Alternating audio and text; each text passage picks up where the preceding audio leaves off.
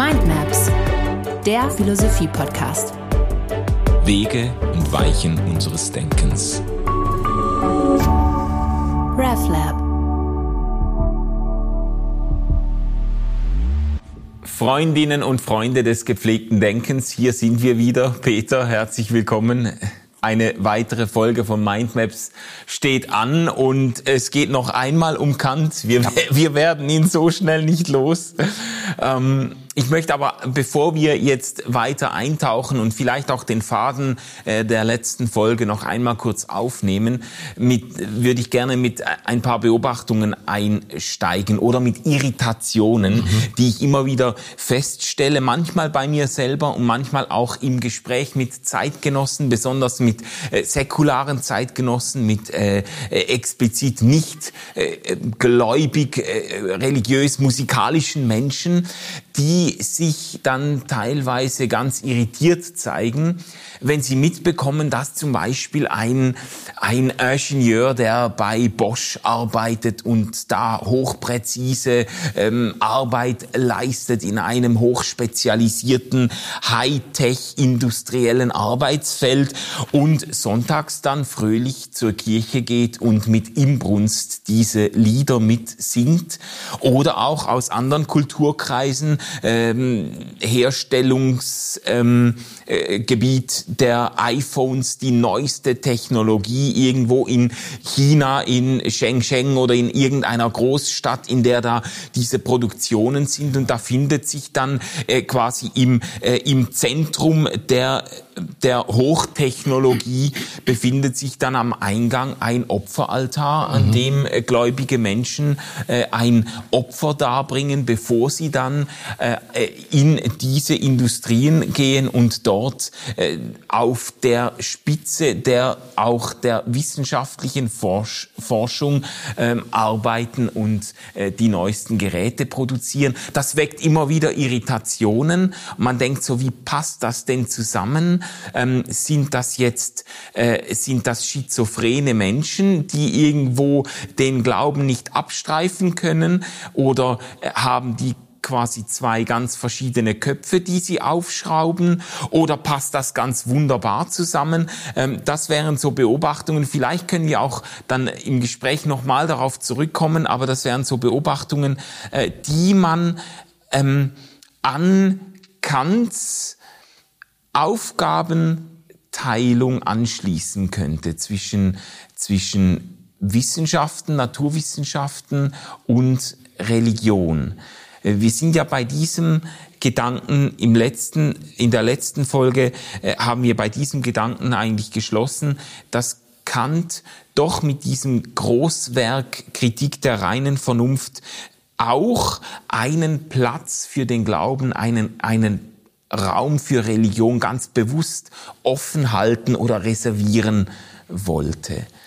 Vielleicht können wir daran anknüpfen. Ähm, und du könntest vielleicht nochmal aufgreifen, ähm, was hier das Anliegen von Kant war und wie er das dann auch weiterführt, weil Kritik der reinen Vernunft, äh, da ist es eigentlich noch inhaltlich nicht wirklich gefüllt, aber das, das kommt ja im späteren Werk dann. Ja.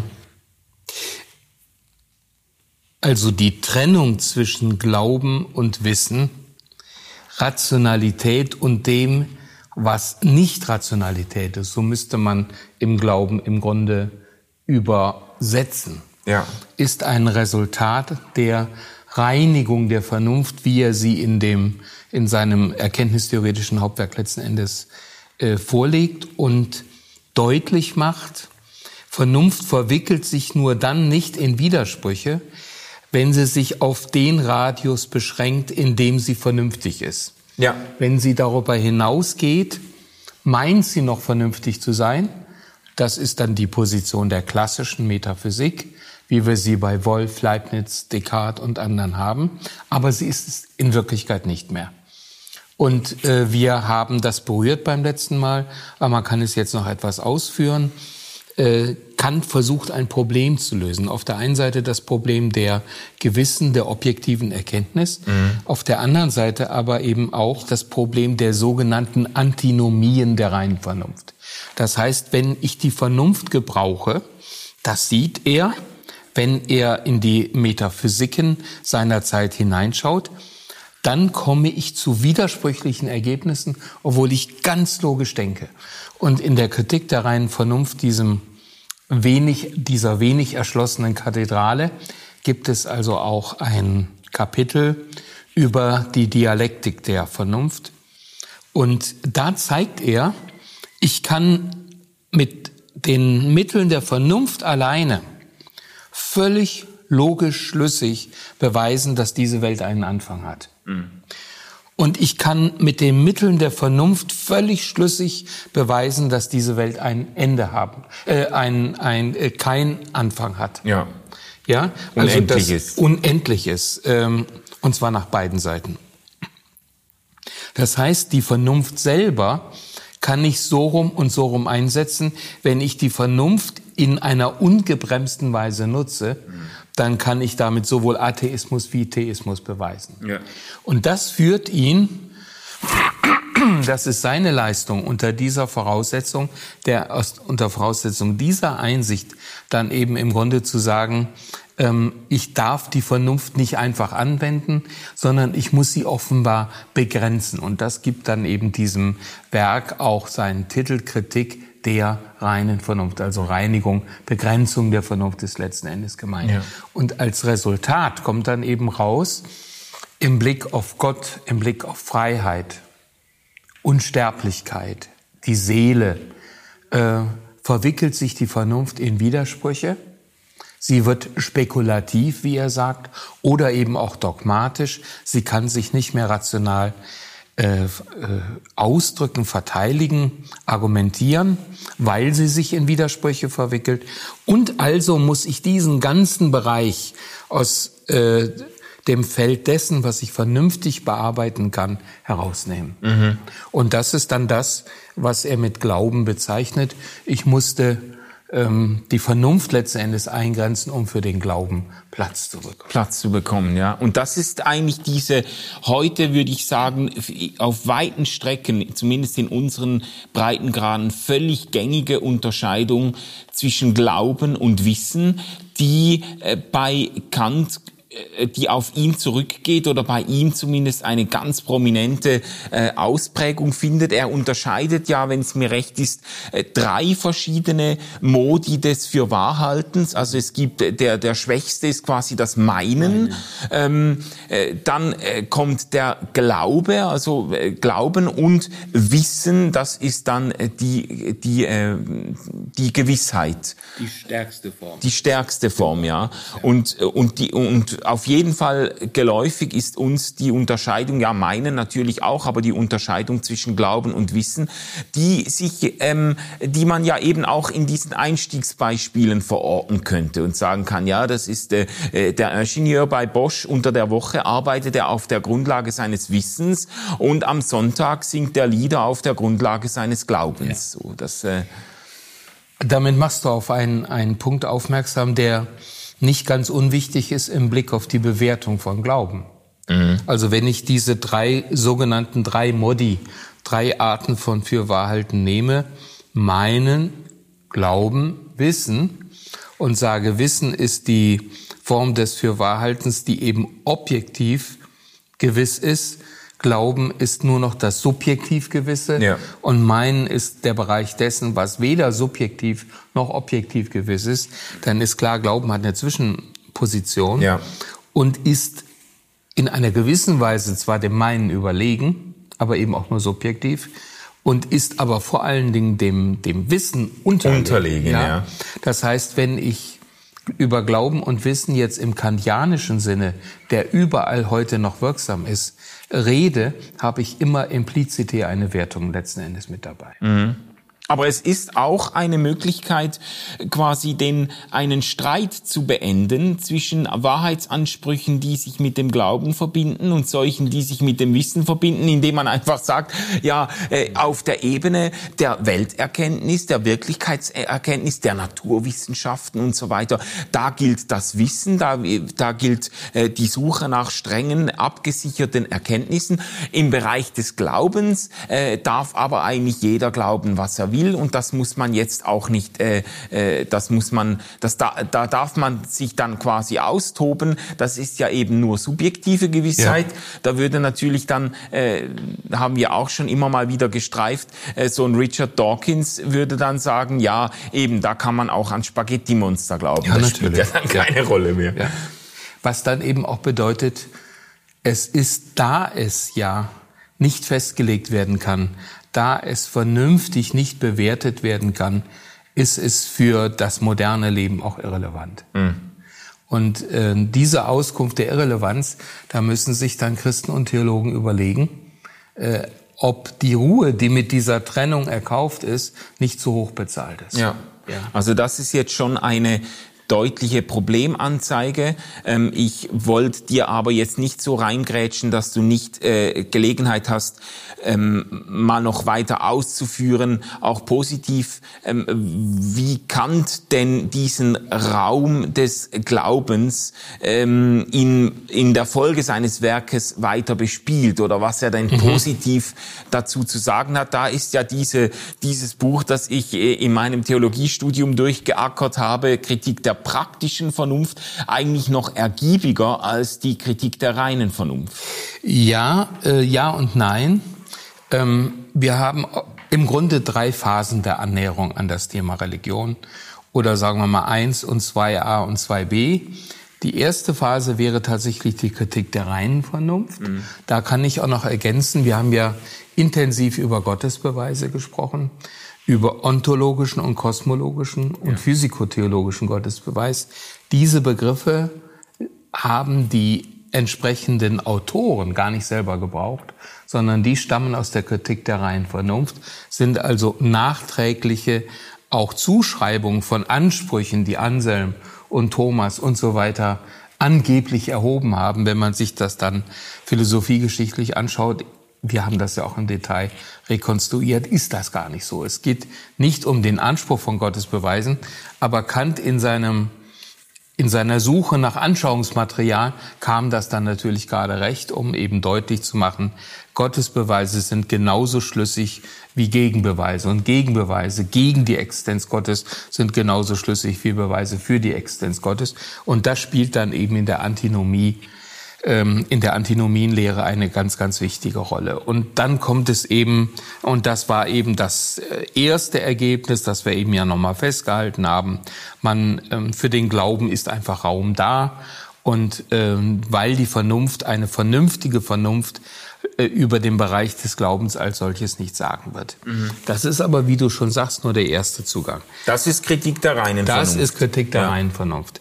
Dann haben wir einen zweiten, viele sagen substanzielleren Zugang über die Kritik der praktischen Vernunft, also das, was man Ethik nennen kann. Mhm. Und wir haben dann, das sage ich jetzt schon mal im Vorgriff, noch einen damit verbundenen Zugang in den späten Religionsschriften äh, die Religion innerhalb der Grenzen der äh, bloßen Vernunft und der Streit der Fakultäten. Hier kommt Kant zu Aussagen, die noch einmal über die Kritik der praktischen Vernunft selber hinweggehen. Ja. Aber wenn wir jetzt zunächst mal zur Kritik der praktischen Vernunft von ähm, 1788 gehen, ich sagte es in unserer ersten Folge zu Kant schon, wer es etwas leichter haben will, der kann auch lesen die äh, Grundlegung zur Metaphysik der Sitten. Da hat man die wesentlichen Einsichten dann auch schon drin. Kant möchte ein Stück Säkularisierung, auch die Ethik, auch die Moral von der Vorherrschaft der Kirche freimachen.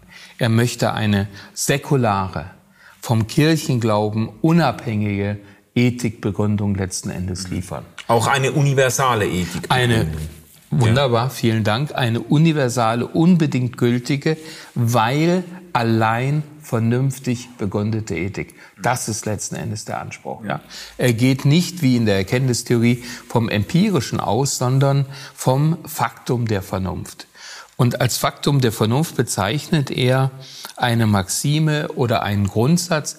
Handle so, dass die Maxime deines subjektiven Handelns als Prinzip für allgemeines Handeln ähm, gelten kann, für oder noch grundsätzlicher nicht nur für allgemeines Handeln, sondern als Gesetzgebung für allgemeines Handeln gelten kann. Mhm. Oder ähm, ich, mir, mir kommt das immer sofort in den Kopf, weil es deutlich verständlicher ist. Wir haben insgesamt elf Fassungen dieses sogenannten äh, kategorischen Imperativs.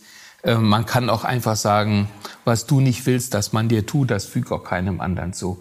Das heißt, handle so, wie du selber von anderen auch behandelt werden mhm. möchtest. Mhm. Und das ist für Kant ein vernünftiges Sittengesetz.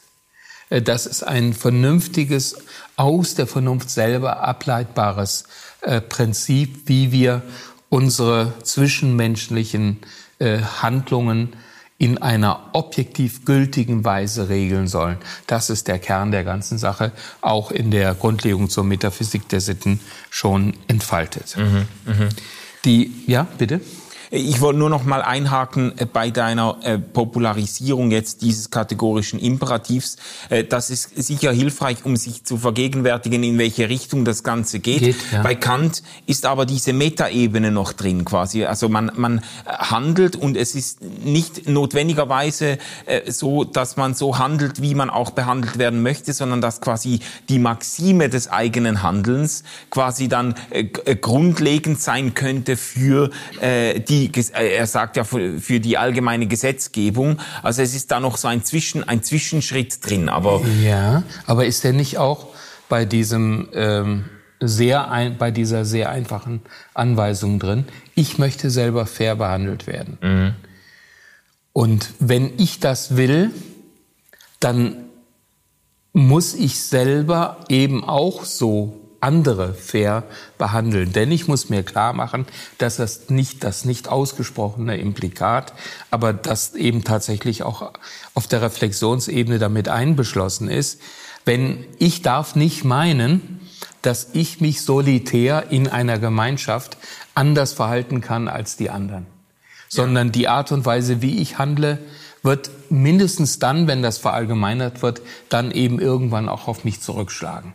Das ist Kants Begründung dafür, dass wir auf gar keinen Fall auch nicht eine Notlüge oder so etwas. Wir sollen auf gar keinen Fall lügen, weil irgendwann wird der soziale Zusammenhalt, das Vertrauen, das wir zueinander haben, dadurch geschwächt und irgendwann wird auch mich das als Teil dieser sozialen Gemeinschaft erwischen. Mhm. Also im Grunde ist das da auch drin, nur dass äh, Kant die Dinge natürlich ungleich reflekt, äh, äh, reflektierter ausgedrückt hat. Ja, okay, vielen Dank.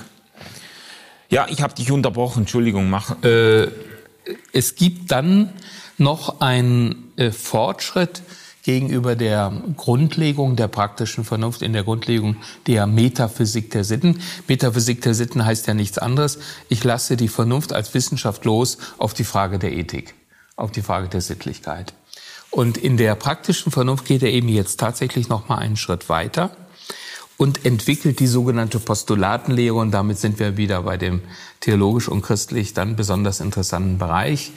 Äh, in der Kritik der reinen Vernunft muss der ja im Grunde äh, Gott als theoretische, metaphysische Größe ab, abwehren und musste sagen, ich kann eigentlich gar nichts dazu sagen. Mhm. In der praktischen Vernunft kommt er jetzt endlich dazu, auch substanziell Gott eine Funktion zuzuweisen. Ja. Und das sind, ist dann Gott, die Existenz Gottes, aber auch die Unsterblichkeit der Seele oder die Freiheit. Die können zwar nicht bewiesen werden, siehe Kritik der reinen Vernunft, aber sie haben eine entscheidende, wichtige Rolle als äh, Postulate der Vernunft, mhm. so als regulative Ideen. Das heißt, wenn ich es mit einem Sittengesetz zu tun haben, mit einer konkreten ethischen Weisung, mit einer Konkretion, dann ist das eben nicht nur eine Idee, die ich jetzt entfaltet habe oder die ich mit dir oder mit anderen teile, mhm. sondern äh, dann kommt eben diesem Sittengesetz eine absolute, unbedingte Bedeutung zu. Und ähm, als Ausdruck für diese absolute, unbedingte Bedeutung dient Kant dann eben die Idee der Existenz Gottes. Mhm der steht eben hinter dem, dahinter verleiht ähm, diesem kategorischen Imperativ auch den nötigen Nachdruck, wenn man so will. Ja, oder die, die eine gewisse Form der Autorität. Ja, richtig. Ähm, weil man sonst ja zurückfragen könnte, oder man könnte sonst ja auch einfach ähm, nihilistisch sagen, ja, was kümmert mich das alles? Äh, es, ähm, also weißt du, ja. es, es, braucht diesen, es braucht diesen Ankerpunkt äh, Gottes, um diese absoluten, allgemeingültigen ethischen Ansprüche auch irgendwie abzusichern. Ja, also nehmen wir nochmal die Idee der Unsterblichkeit der Seele. Wir können das jenseits nicht beweisen, wir dürfen nicht darüber spekulieren. Aber die Idee der Unsterblichkeit der Seele hat doch das Konzept in sich, dass in irgendeiner Weise, die jetzt auch nicht alleine im Diesseits aufgeht, das, was ich getan habe, auf mich zurückkommt. Ja. So, das heißt, dass ich ähm, den konkreten Vorgang dieses konkreten Handelns, dieser konkretischen Ethik äh, äh, überschreite und äh, noch einmal in seiner Verbindlichkeit, Autorität hast du gesagt, noch einmal anders metaphysisch verankere. Mhm. Äh, Nochmal, damit ist ein Jenseits nicht bewiesen, wobei die, äh, ich glaube, dass es zu den zu Kants persönlichen Überzeugungen gehörte als religiöser Mensch, dass es so etwas gibt.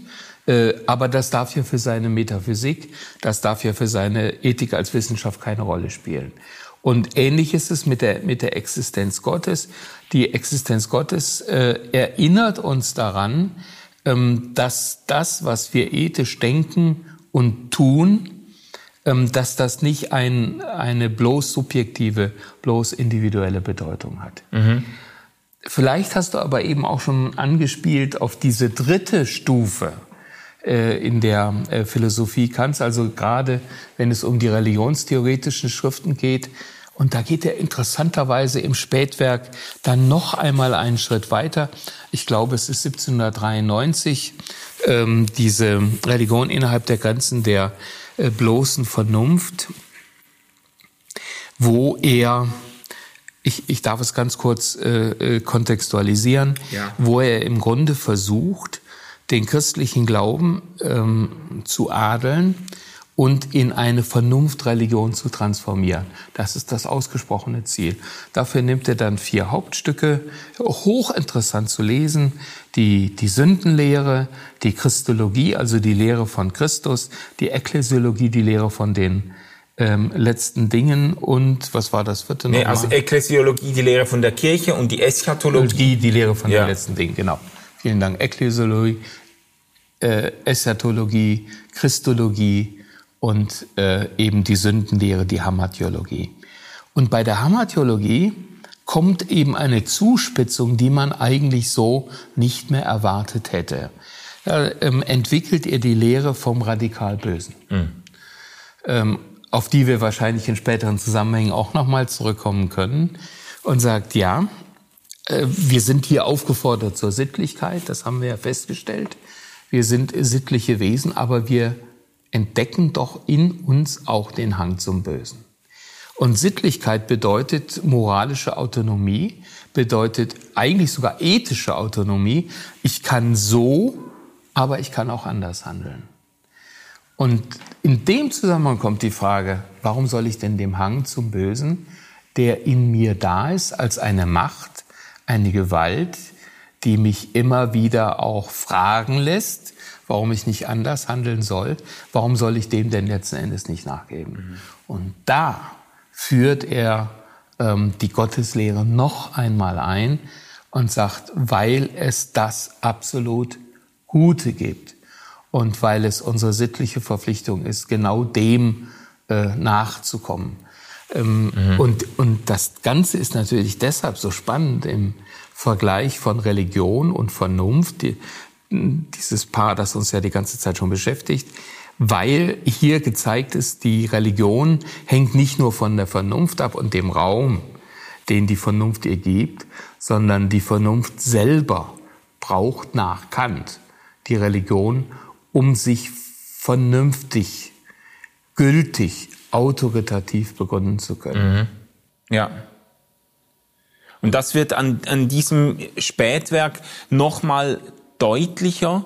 Ähm, und wenn ich dich jetzt richtig verstanden habe, dann ähm, in der Kritik der praktischen Vernunft, da geht es ja um diese eben Postulatenlehre, um die, um die Existenz Gottes unter anderem, ähm, die als Postulat notwendig ist, um überhaupt ähm, Ethik betreiben zu können oder e e begründet ethisch zu handeln und so. Ähm, das ist aber noch ein sehr formaler Begriff eigentlich Gottes. Da geht's ja noch nicht jetzt um eine ganz bestimmte äh, Gottesvorstellung, ja vielleicht um die Güte Gottes noch, aber es ist eigentlich so ein, äh, es ist mehr so, äh, Gott wird gesetzt, um, äh, um das möglich zu machen, was eigentlich dann eben in der praktischen Vernunft äh, geschieht. Und in diesem Spätwerk von Kant, da geht's dann aber wirklich auch um die ganz, äh, um ganz klassische Topoi der äh, christlichen Dogmatik, also um Sünde und Christus und Endzeit und Kirche und so. Oder ist das zu grob geschnitzt? Ja, also gehen wir noch mal zurück zur praktischen Vernunft. Ähm, es fällt uns heute schwer, uns in dieses Denken des 18. Jahrhunderts hineinzuversetzen, obwohl es ja schon sehr, sehr modern ist. Aber wenn ich heute über Ethik nachdenke, was soll ich tun in Fragen des Umweltschutzes, der Nachhaltigkeit, der Sexualethik mhm. oder des Umgangs mit Migranten, dann sind das doch im Grunde alles individuelle äh, Entscheidungen. Das heißt, äh, es gibt immer einen Spielraum und ich diskutiere das aus, der Begriff des Diskurses ist davon ganz, ganz großer Bedeutung. Und äh, im, im Regelfall in liberalen äh, Gesellschaften äh, spielt das dann auch keine sehr große Rolle, wenn ich mich anders entscheide, als eine äh, linksliberale Elite das von mir erwartet. Ähm, das will, das denkt Kant natürlich anders. Ähm, das, was sich als sittlich-moralische Vorgabe zeigt, das ist dann eben auch für alle gültig. Und dieses für alle, da steckt Gott drin. Also die Gebote Gottes gelten eben nicht nur für Einzelne, mhm. sondern wenn sie Gebote Gottes sind, und das sind sie als Gebote der Vernunft, denn Gott steckt hinter dieser Vernunft. Diese Vernunft ist im Grunde Manifestation Gottes, die einzig vernünftige Manifestation Gottes, dann gelten diese Gebote eben auch für alle. Mhm. Ähm, das ist eine sehr, sehr interessante Spur, auf die du setzt. Wie weit, wie weit ist das Ganze denn letzten Endes christlich? Und ähm, also in der, in der Lehre vom, äh, von der Sünde äh, versucht Kant ja eben gerade ähm, die Transformation so hinzubekommen, dass er eben auf Gott als den notwendigen verbindlichen Horizont, der mich ausbremst, äh, zu sprechen kommt. Vielleicht kann man es nochmal an der Christologie deutlich machen. Mhm. Ähm, die Christologie stellt Christus als den vollkommenen Menschen vor uns. Das tut auch Kant dann. In der sind unglaubliche Aussagen. Aber er sagt gleichzeitig, man darf den auch jetzt nicht so sehr als Gottmenschen schildern, weil dann ist er uns zu sehr enthoben und wir sind viel zu schnell entmutigt, seinem Beispiel zu folgen. Mhm. Aber im Prinzip ist Christus der vollkommene Mensch. Und im Prinzip bedeutet praktische Philosophie, diesem Vorbild in concreto auch zu folgen.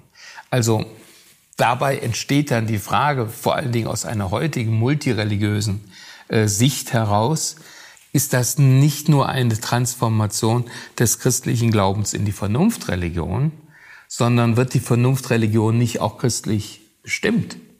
Also inwieweit passiert da hier nicht auch eine, eine Identi Integration, will ich mal vorsichtig sagen, von zwei Größen, bei der wir heute sehr viel zurückhaltender wären.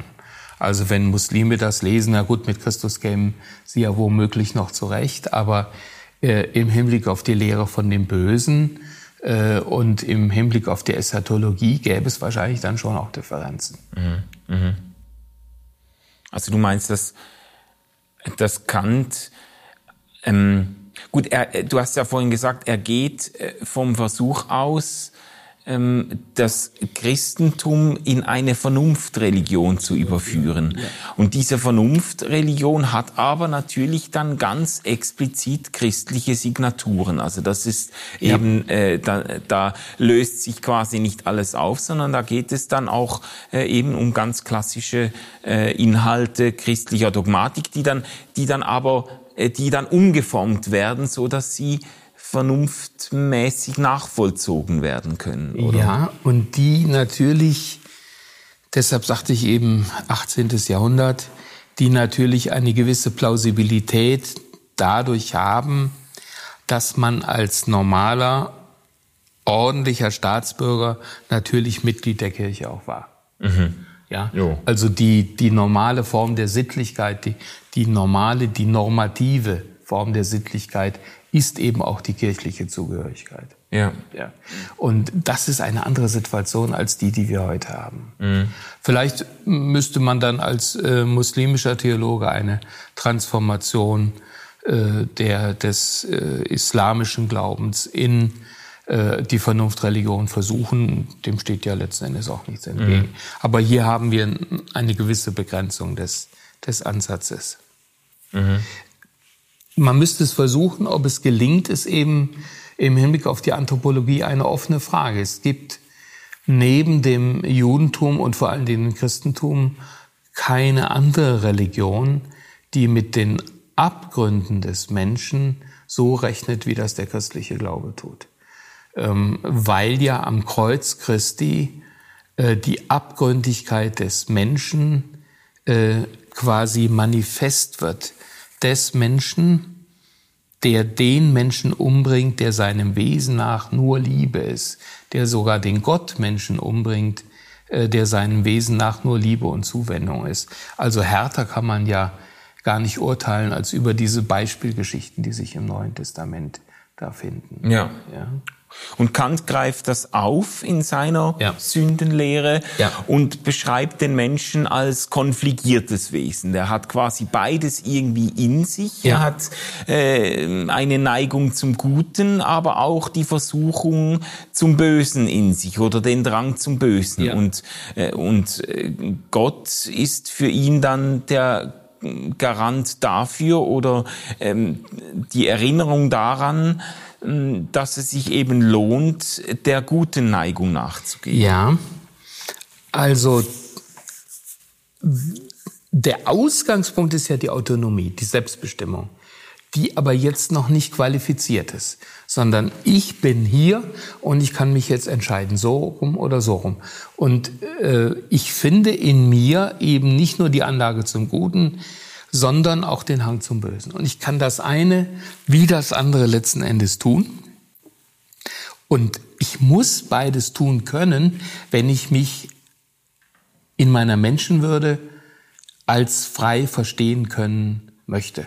Mhm. Ja, also wenn ich jetzt nur den Hang zum Guten hätte, oder da eine, eine Tendenz, die ich im Grunde nicht niederkämpfen kann, dann wäre ich eben auch nicht frei, dann hätte ich auch nicht die Menschenwürde im Sinne Kants. Jetzt ist aber dann die, Ent also wenn ich da quasi vor diesen beiden Alternativen stehe, dann ist ja die entscheidende Frage, warum soll ich denn das eine tun, das andere nicht? Vor allen Dingen dann, wenn, wenn das Tun des Bösen mir mindestens kurzfristig auch Vorteile bringt. Ja. Und an dieser Stelle wird eben die Autorität Gottes in Anführungsstrichen noch einmal eingeführt, weil sie die Instanz ist, die über Gut und Böse entscheidet, in dem Sinne von Gut als das, was es unbedingt und in jedem Fall zu tun gilt und Böse als das, was es unbedingt und in jedem Fall zu vermeiden gilt. So etwas wird dann als eine metaphysische Instanz festgehalten, ähm, weil man es braucht, um nicht in dieser Gespaltenheit und Unsicherheit letzten Endes zu leben. Ja, ja. Und da könnte man dann wahrscheinlich die anderen Postulate auch gerade hinzunehmen. Es braucht auch diesen äh, Glauben oder diese Überzeugung von der Unsterblichkeit der Seele, um irgendwo äh, deutlich zu machen, dass äh, das diesseitige Leben nicht die ganze Rechnung ist. Richtig. Ähm, und es braucht auch diese ähm, Überzeugung von der Freiheit des Menschen, um seine Verantwortlichkeit irgendwie Richtig. festzumachen. Genau das, ja.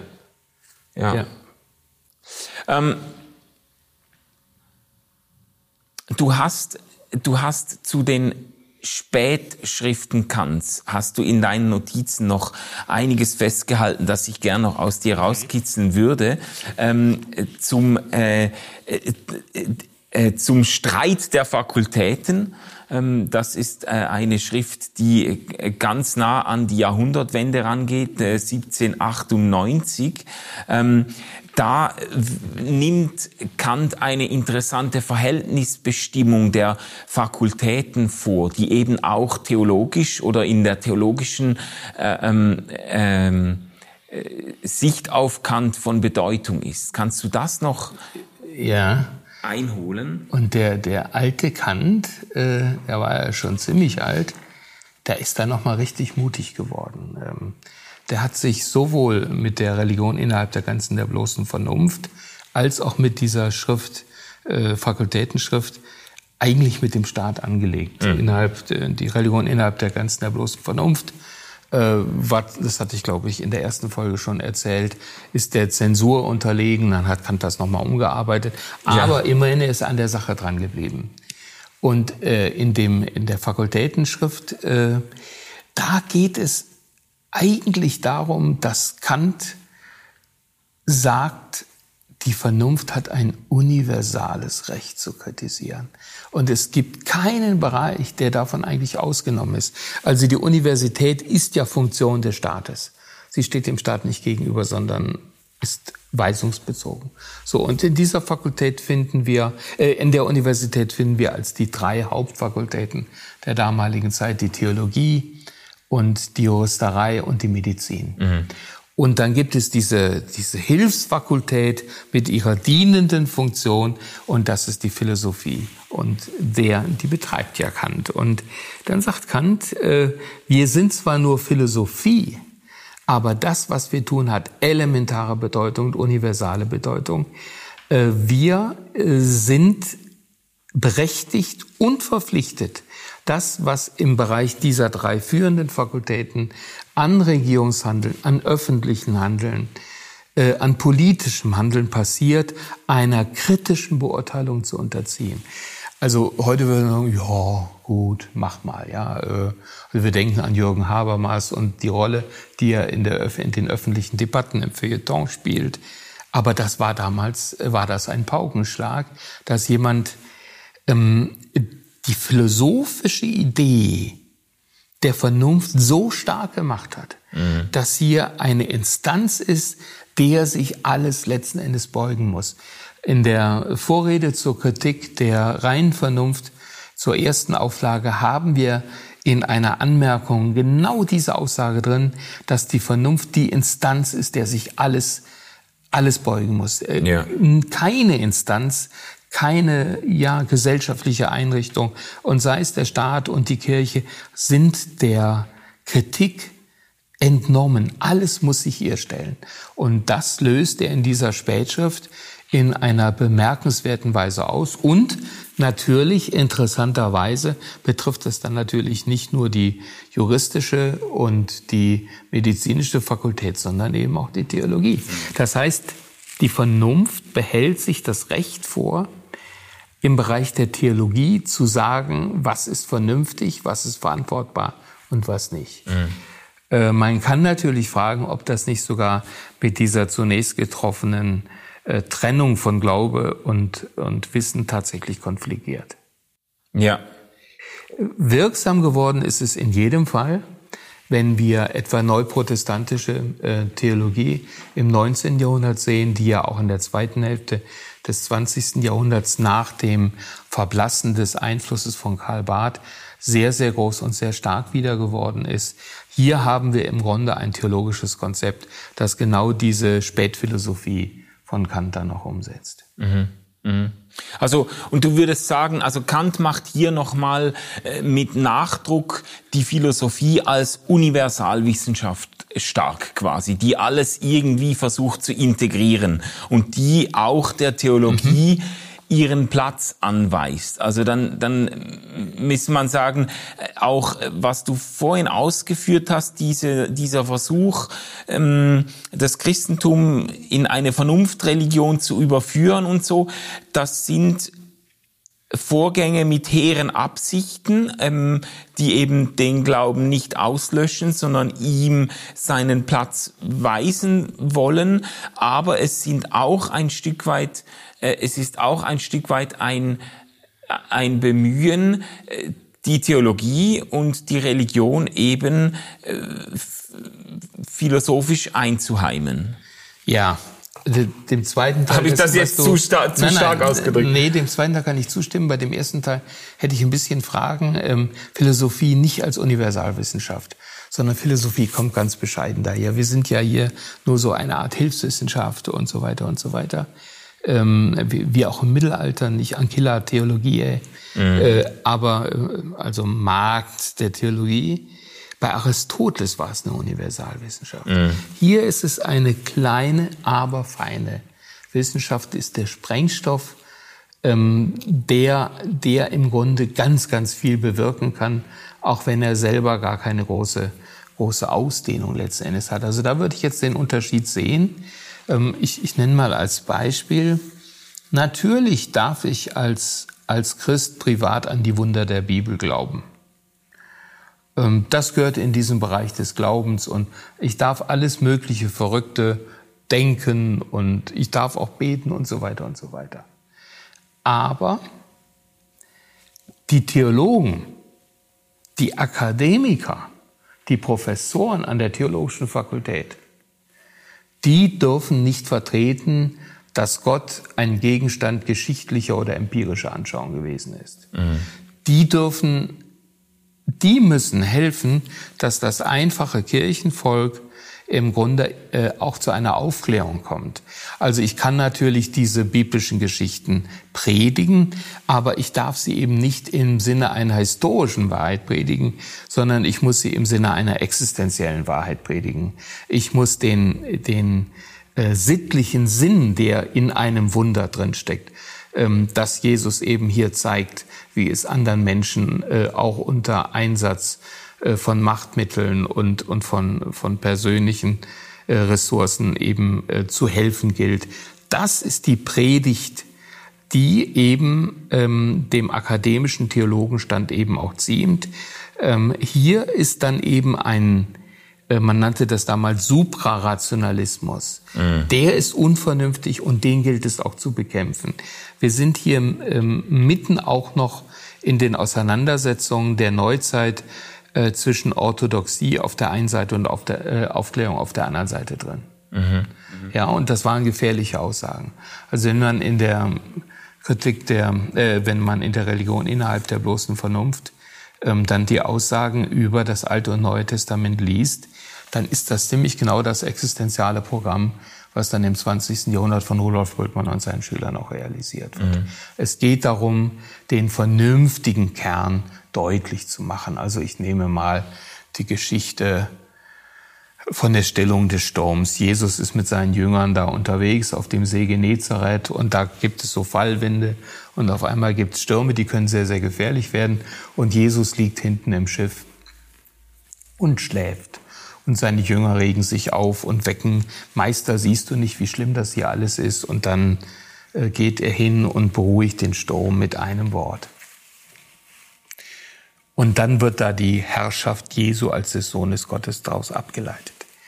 Und das jetzt als eine Geschichte zu erzählen, die einen historischen Charakter hat, die wirklich passiert ist, das wäre super rational. Mhm. Das wäre gegen jede Vernunft. Äh, so war es nicht. Aber eine Geschichte zu erzählen, die, die sagt, da wo Jesus mit im Boot meines Lebens oder im Boot des Lebens der Gemeinde sitzt, da kann es nur gut gehen. Da haben wir, da dürfen wir darauf vertrauen, dass mit Gottes Hilfe äh, die Dinge gut gehen.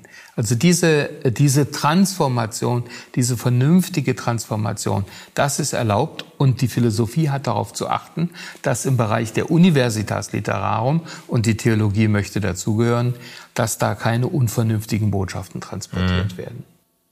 Jetzt äh, dass äh, die Veranschaulichung hilft, aber ich habe immer noch äh, so gewisse Spannungen und du hast vorhin auch angedeutet, dass möglicherweise sogar im Werk von Kant da nicht alles vielleicht konsistent aufgeht. Ich habe immer noch diese Spannung einerseits ähm, zwischen dem Bemühen, wie du es jetzt beschrieben hast, die Religion oder den christlichen Glauben irgendwo in eine Vernunftreligion überzuführen, vernünftig, einsichtig zu machen und, ähm, und damit könnte man sagen auch äh, zeitgenössisch anschlussfähig zu machen, so der kommunika ja. kommunikabel zu machen ja. und andererseits diesem Move ähm, der Religion einen Raum zuzuweisen außerhalb der Grenzen äh, der Vernunft und der Vernunfterkenntnis, wo man ja auch sagen könnte, einen nicht rationalen oder sogar irrationalen Raum. Weißt du, ich, ich äh, denke zurück an die, an die Einstiegsbeispiele, der Ingenieur, der bei Bosch arbeitet oder die, äh, die äh, Mitarbeiter im, im Hightech-Konzern in China, äh, die, ähm, die dann äh, Opfer bringen vor, der, vor dem Eingang äh, der äh, Firma oder der Bosch-Ingenieur, der dann am Sonntag ähm, äh, im Gottesdienst Lieder singt. Vielleicht ähm, ist ja äh, der Bosch-Ingenieur sogar einer, der an eine Sechstageschöpfung äh, glaubt und überzeugt ist, äh, dass ähm, Noah alle Tiere auf die Arche gekriegt hat und eine Flut die ganze Welt ähm, überschwemmt hat und so. Ja. Und der das alles, äh, der Dinge, die heute naturwissenschaftlich quasi äh, hoch unplausibel sind, äh, die alles für für, äh, für wahr haltet und am Sonntag auch gar keine Probleme damit hat, der auch mit Gebetserhörungen rechnet und so weiter und eben die ganzen Wundergeschichten glaubt, da könnte man sagen, ja, ähm, äh, der könnte sich auf Kant berufen ähm, das ist jetzt eben innerhalb äh, des äh, Bereichs des Glaubens und außerhalb der gesicherten Vernunfterkenntnis. Da darf er das glauben. Da schraubt er dann quasi am Sonntag einen komplett anderen Kopf auf. Und was du jetzt ähm, zuletzt ausgeführt hast, so aus dem Spätwerk von Kant, hat man eher das Gefühl, dass ihm an einer Vermittlung gelegen ist oder an einer, äh, ähm, also an einer äh, vernunftmäßigen ähm, äh, ähm, Aus Ausführung religiöser äh, Inhalte. Und das ist ja, das sind ja zwei verschiedene Dinge. Ja, ich will das nicht grundsätzlich bestreiten, dass es da eine Spannung gibt. Ähm, ich würde sie jetzt zunächst einmal so aufzulösen suchen, dass Kant hier an die Adresse der theologischen Fakultät sich wendet. Ja. In den akademischen Bereich hinein. Und im akademischen Bereich gilt die Vernunft hoffentlich. Ja? Mhm. Also darum ging ja gerade in der Zeit der Aufklärung auch der Kampf, ähm, dass die Orthodoxie zurückgedrängt wird. Das hat ja noch sehr, sehr lange gedauert, mhm. ähm, bis man die Orthodoxie dann eben auch im Wesentlichen äh, ähm, beseitigt hat in ihrem Einfluss. Es gibt dann immer wieder auch noch ein Aufflackern an bestimmten Fakultäten. Aber äh, das eigentlich geht es um die Aufklärung und der Theologenschaft kommt eine entscheidende Rolle für die Aufklärung äh, auch des Kirchenvolkes letzten Endes. Ja. Und an, deshalb muss ich an dieser Stelle genau hingucken und muss die vernünftige Religion als Kern der positiven Religion äh, zur Geltung bringen. Ja. Also das ist bei, bei Kant jetzt die entscheidende äh, Distinktion, die er immer vornimmt. Also die Bibel ist im Grunde ein Geschichtenbuch, ein Beispielbuch es gibt immer wieder die Möglichkeit, obwohl sie auch schrecklich gefährliche Geschichten hat, die völlig unmoralisch sind, das weiß Kant auch. Aber eigentlich sind das so die Beispielgeschichten, mit denen man etwas verdeutlichen kann. Äh, und, äh, aber man darf diese äh, Form der, der historisch bedingten Ausgestaltung nicht für die Sache nehmen. Ja. Schon aus dem Grund nicht, weil das ja nur wieder vereinzelte Beispiele sind. Und die Wahrheit, so lehrt uns ja die Aufklärung, ist nicht in der Geschichte zu finden, sondern jenseits von ihr nur vernünftig äh, in dem abstrakten, vernünftigen Kern. Und den sichert Kant durch äh, seine Bestimmung der Vernunftreligion. Mhm. Und er nimmt dabei Motive auf, aber er transformiert sie doch so stark, dass sie mit ihrem äh, historischen Kern eigentlich nichts mehr zu tun haben. Im Gegenteil, er kann diese diesen vernünftigen Kern gegen die historische Gestalt dann auch in Stellung bringen. Mhm. Mich erstaunt ein bisschen, dass Kant mit diesen Spätschriften erst einen Shitstorm sich eingeholt hat oder quasi auf Widerstand gestoßen ist, wo er doch in den Spätschriften eigentlich äh, sich mehr bemüht, äh, Religion irgendwie ähm, als ähm, Religion und äh, Vernunft irgendwie zusammenzubringen und im, in der Kritik der reinen Vernunft, da geht es ja doch sehr stark um eine Abweisung, auch die, die, wie er die Gottesbeweise Gottesbeweise, wie apodiktisch er die Gottesbeweise erledigt, dass es da, da nicht zu einem großen Aufschrei gekommen ja, ist. Ja gut, der Meister wurde immer bekannter. Die ja. Kritik der reinen Vernunft war das Erstlingswerk in der kritischen Phase äh, oder eins der ersten Werke in dieser kritischen Phase.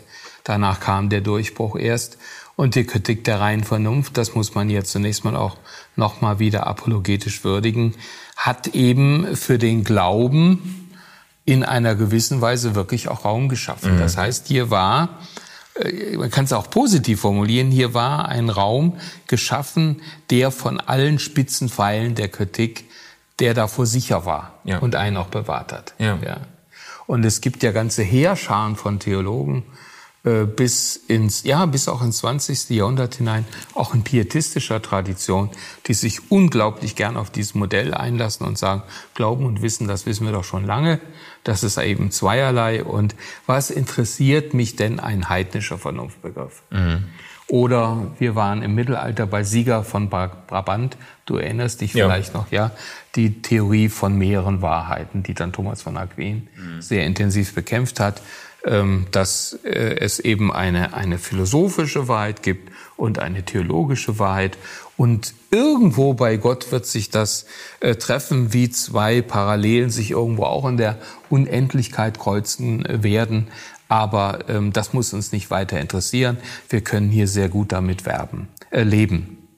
Jemand, der sich gegen dieses Modell, den müssen wir hier noch kurz zu Ehren bringen, dann mit, mit Macht gewehrt hat, war Adolf Schlatter der gesagt hat, wer so lebt, wie du das eben beschrieben hast, dass er auf der einen Seite als Theologe eben die Welt aus der Welt erklärt, rein vernünftig, und auf der anderen Seite dann in den Gottesdienst geht und den lebendigen Dreier, in den Gott bekennt mit allem äh, drumherum, da sagt er, das ist milde Schizophrenie.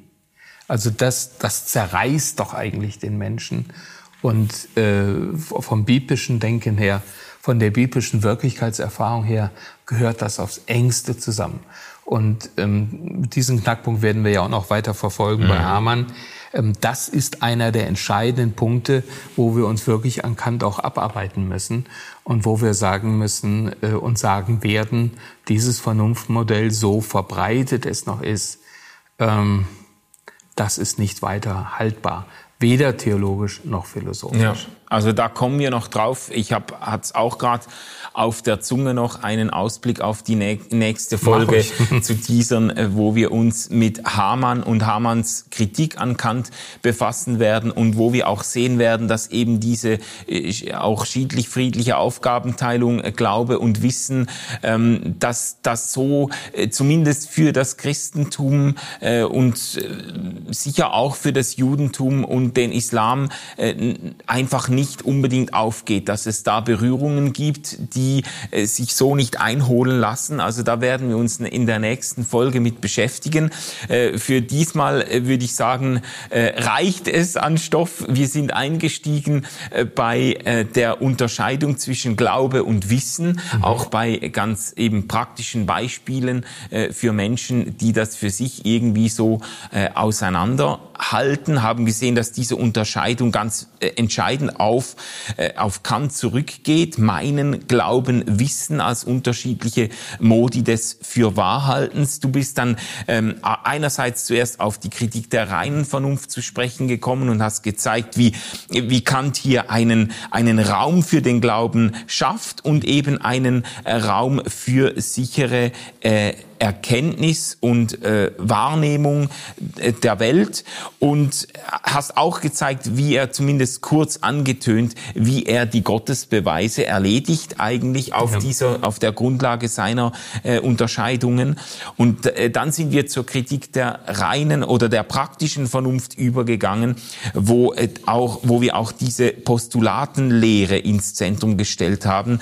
Kant ähm, äh, behauptet gerade im Blick auf die Ethik, dass wir die Existenz Gottes und dann auch die Unsterblichkeit der Seele und die Idee der Freiheit hochhalten müssen, um überhaupt äh, vernunftbegründete Ethik äh, betreiben und moralisch handeln zu können.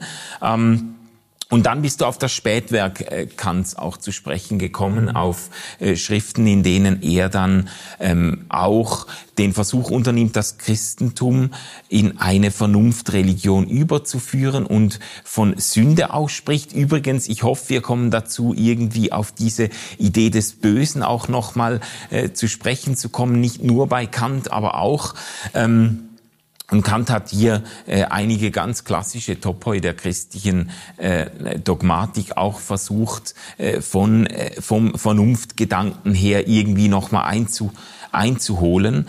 Ähm, und zum Schluss ist mindestens schon mal äh, äh, ähm, die Kritik angeklungen, die wir in der nächsten Folge vertiefen werden.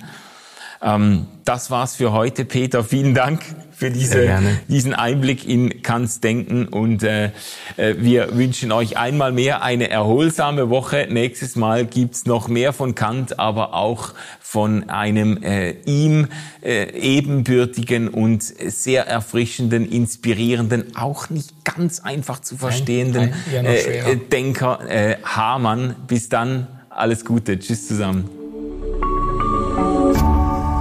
RefLab